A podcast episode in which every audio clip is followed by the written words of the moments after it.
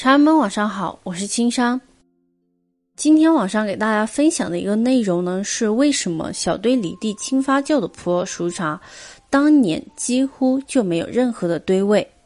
传统大堆发酵，我们都知道它是需要上吨级的一个毛料才能就是说发酵出来的，而且它要的一个人力和物力呢，都是要很多。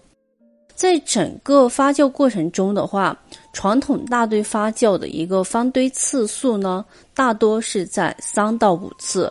因为如果方堆的过多的话，那这个人力就要投入很多，然后呢，这一些资金也是比较大。而我们今年相继推出的新货——芒费大树花竹良子老茶头，在整个过程中呢。方堆的次数平均都是在十到十五次，所以新推出的一个熟茶可以做到轻堆味，或者是几乎没有堆味，口感可以媲美三年以上陈化的熟茶。那根据青山以上的一个描述，大家就可以得知，传统大堆发酵为什么要存放三年以后，它才能够把这个堆味呢几乎褪尽。然后这一个小堆里地青花酵，在我们当年喝的时候就不会感觉到它的一个堆味，原因呢就是出在这一个方堆的次数不同。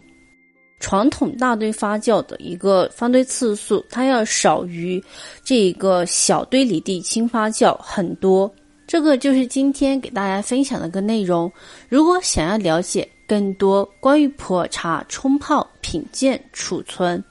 等等专业知识，或者是想要更深入的了解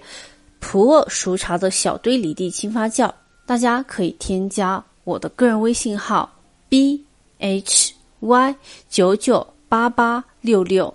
b h y 九九八八六六交流学习。每晚八点，我都会在淘宝直播，感兴趣的茶友可以到淘宝搜索店铺。百里窑官方店就可以找到我。